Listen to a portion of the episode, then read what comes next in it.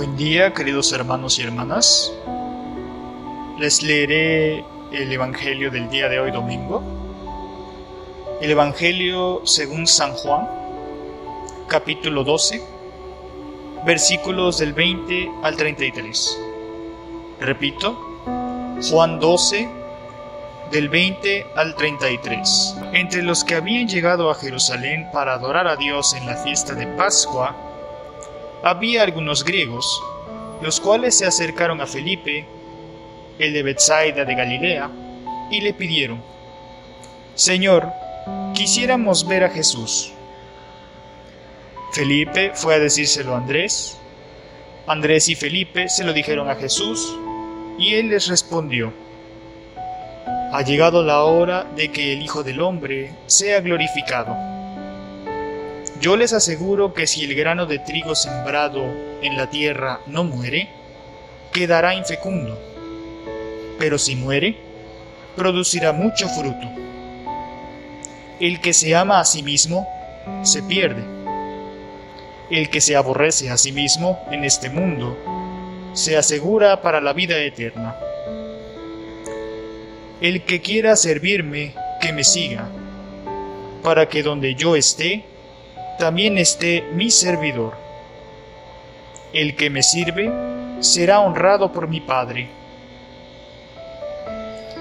Ahora que tengo miedo, ¿le voy a decir a mi Padre, Padre, líbrame de esta hora? No, pues precisamente para esta hora he venido. Padre, dale gloria a tu nombre. Se oyó entonces una voz que decía, Lo he glorificado y volveré a glorificarlo. De entre los que estaban ahí presentes y oyeron aquella voz, unos decían que había sido un trueno, otros que le había hablado un ángel. Pero Jesús les dijo, Esa voz no ha venido por mí, sino por ustedes está llegando el juicio de este mundo. Ya va a ser arrojado el príncipe de este mundo. Cuando yo sea levantado de la tierra, atraeré a todos hacia mí. Dijo esto, indicando de qué manera habría de morir. Hermanos, esta es palabra del Señor. Hoy, queridos hermanos, en el Evangelio de este día, Vimos este mensaje de Jesús. Vemos a estos apóstoles preocupados porque llegan estos griegos y quieren conocer, quieren hablar al, Señor, quieren seguirlo. Pero ellos se asombran porque dicen, ¿cómo es posible que estos griegos, estos paganos, estos idólatras, ellos que eran politeístas, que tenían muchos dioses, han escuchado lo que Jesús ha hecho, han escuchado lo que Él ha dicho y han querido seguirle. Hoy vemos pues que Jesús, al ver este momento en el que aquellos que son alejados, aquellos que no son judíos, aquellos que no son del pueblo de Israel, quieren convertirse, es que Él dice, ha llegado la hora, ha llegado el momento. Y es así que el Señor nos va anticipando ese momento de su salvación, ese momento en el que nos da la redención. Vemos pues que el Señor a través de su palabra nos dice esta otra frase, el que se ama a sí mismo perecerá, pero el que se aborrece a sí mismo en este mundo se asegura para la vida eterna. Y él habla de, de, esa soberbia, de esa egolatría, de que vivimos en el pecado, de que nos amamos a nosotros mismos, un amor que no ve el desinterés, un amor interesado, un amor que no se preocupa por el prójimo, no se ocupa por el necesitado, no se ocupa por el morimundo, por el enfermo, sino un amor alejado de Dios. Él nos dice que moramos en el pecado, que moramos en la cruz, que tomemos nuestra cruz pesada y lo sigamos para que podamos alcanzar la vida eterna. Ahora bien, también el Señor nos dice, el que quiera servirme, que me siga, para que donde yo esté, también esté mi servidor. Él nos habla del servicio, del seguirlo con esa cruz, con esa cruz a cuestas, con esa cruz de culpas, con esa cruz de pecados, y dársela y entregársela a Él para que nos dé esa redención, esa salvación. Y nos recalca el servicio al prójimo. Nos recalca que ese amor debe ser desinteresado.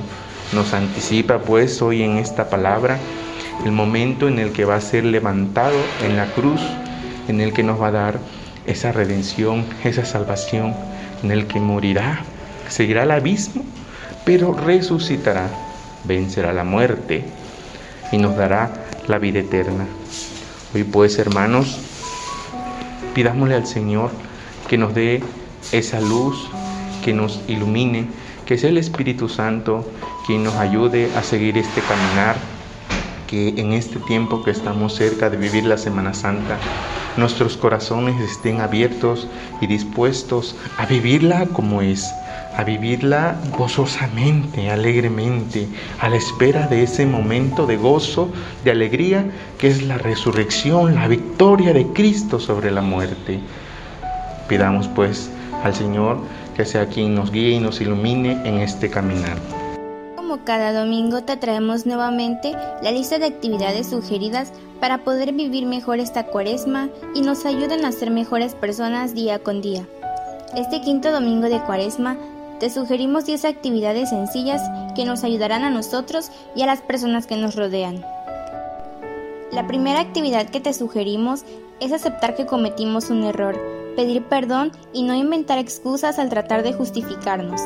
Anteriormente ya habíamos hablado de saber perdonar, pero también hay que saber pedir perdón. Cuando nos equivocamos, muchas veces nos es difícil aceptar cuando hacemos algo mal y en lugar de eso solemos inventar excusas o tratamos de justificar nuestras acciones.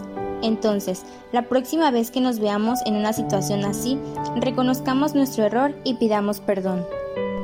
Como segunda actividad, coloca un crucifijo o imagen religiosa a la vista, que nos recuerde el tiempo cuaresmal que estamos viviendo y el gran amor que nos espera. La siguiente actividad es trabajar en nuestra paciencia. Día con día se nos presentan contratiempos o cosas que nos hacen desesperarnos, sentirnos mal o incluso hasta decir malas palabras. La próxima vez solo respira, repítete a ti mismo que solo es un contratiempo y que todo estará bien, y de esta manera crecerás en paciencia. Como cuarta actividad, si conoces a alguien que se siente solo o está pasando por un mal momento, acompáñalo. Pasa tiempo con él o solo llámalo. Tu compañía le hará muy bien. En la siguiente actividad, cuidemos nuestro cuerpo.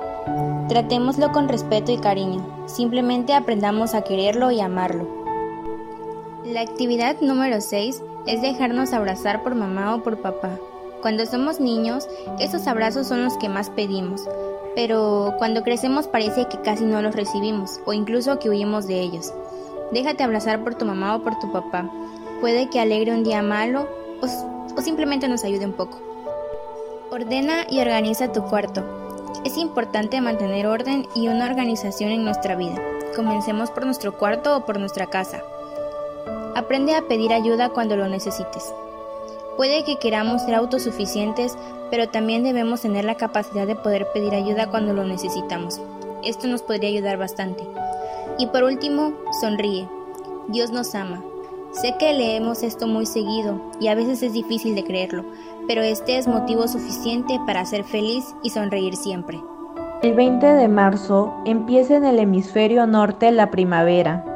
Esta estación nos recuerda la belleza y la fuerza de la naturaleza que siempre vuelve a revivir. Para este tiempo de flores y luz es esta oración. Gracias, Señor, por esta agua que llega del aire hasta los campos, hasta el bosque y el huerto. Gracias por tu palabra que riega este desierto del alma, prometiendo las horas de ciega. Gracias por tanta gracia, tanta cuidada entrega, por el sol que calienta este corazón yerto. Gracias por estas flores primeras que han abierto ojos de luz a tanta claridad honda y ciega. Gracias porque te he visto latiendo en los bancales, favoreciendo urdiendo los tiernos esponsales del verdor con la tierra, la rosa con la rama. Gracias porque me enseñas a ser en lo que era, al olvidar mis estiajes en esta primavera. Gracias Señor, porque ha llegado el tiempo del que ama. Amén.